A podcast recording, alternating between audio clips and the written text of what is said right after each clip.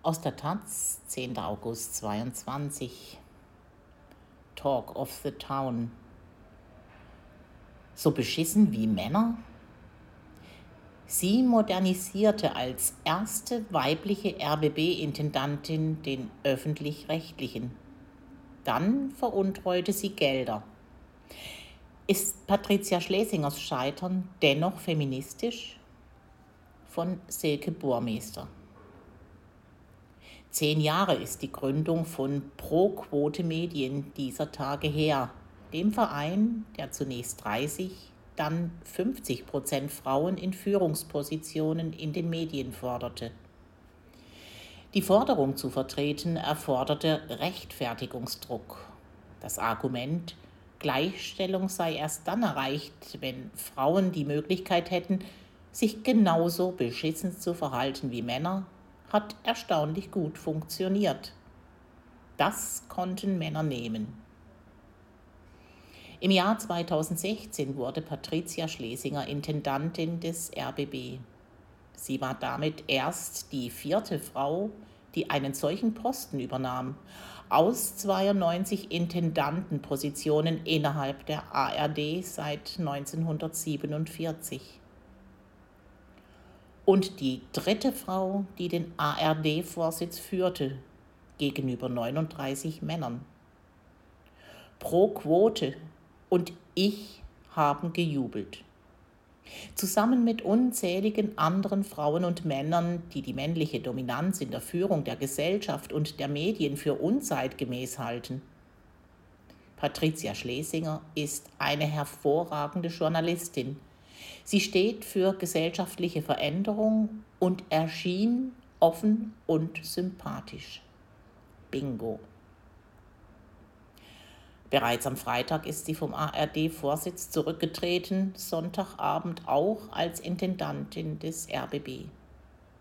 Sie habe in Sachen Finanzen nicht ausreichend zwischen geschäftlichem und privatem unterschieden, heißt es. Der Verdacht von Vetternwirtschaft liegt schwer in der Luft. Am Wochenende wurde bekannt, dass sie rund 650.000 Euro für die Neugestaltung ihrer Büroräume ausgegeben haben soll. Von italienischem Parkett ist die Rede und einer begrünten Wand für knapp 8000 Euro. Gebührengelder, nicht ihr eigenes. Erinnerungen an den Erzbischof von Limburg werden wach.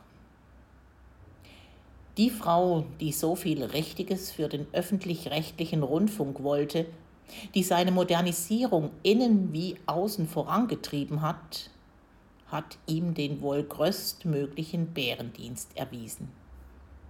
Eine bessere Vorlage hätte man den Zersetzern der Demokratie, den Kritikerinnen des öffentlich-rechtlichen Systems, denen, die es anfeinden und abschaffen wollen und die in denen da oben ein grundsätzliches Problem ausmachen, nicht erweisen können.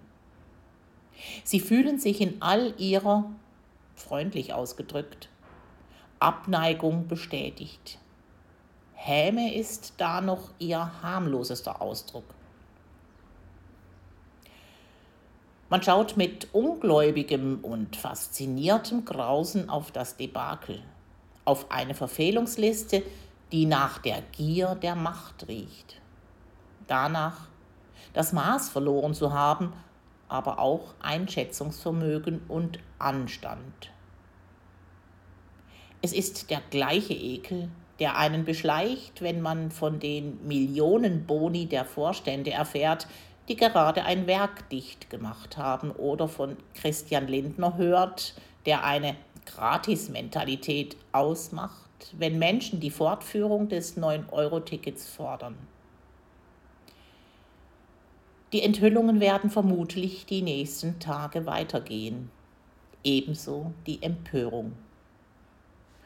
Und die Hassgülle wird das Netz weiter schwemmen.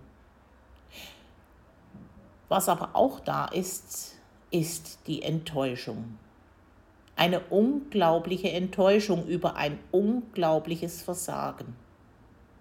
Patricia Schlesingers falsches Handeln, das zu dem richtigen Schluss der Aufgabe ihrer Ämter führt, macht mehr kaputt als nur ihre Karriere. Es schmerzt alle, die seit Jahrzehnten dafür kämpfen, dass Frauen alle Positionen in diesem Land offen stehen. Die dafür kämpfen, dass Frauen an die Macht kommen. Nicht nur, weil Frauen dieses Recht zusteht, sondern auch, weil es den Gedanken gibt, Frauen würden die Gesellschaft, die Welt gerechter gestalten. Was nun sagen, Patricia, wenn der Einwurf kommt?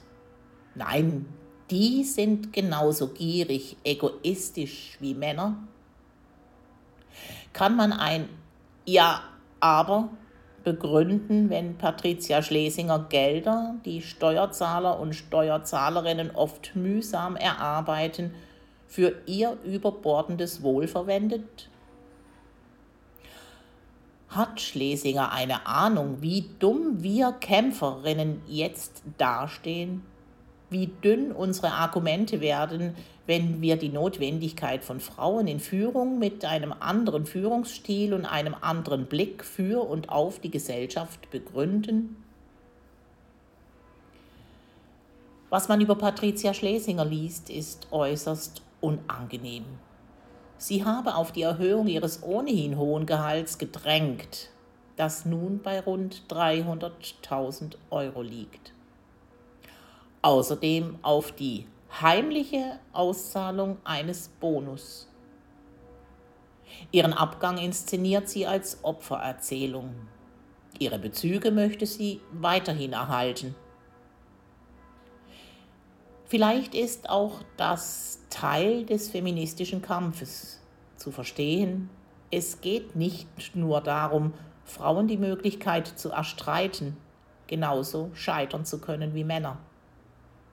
Es geht auch darum zu akzeptieren, dass sie sich oft genug genauso beschissen verhalten.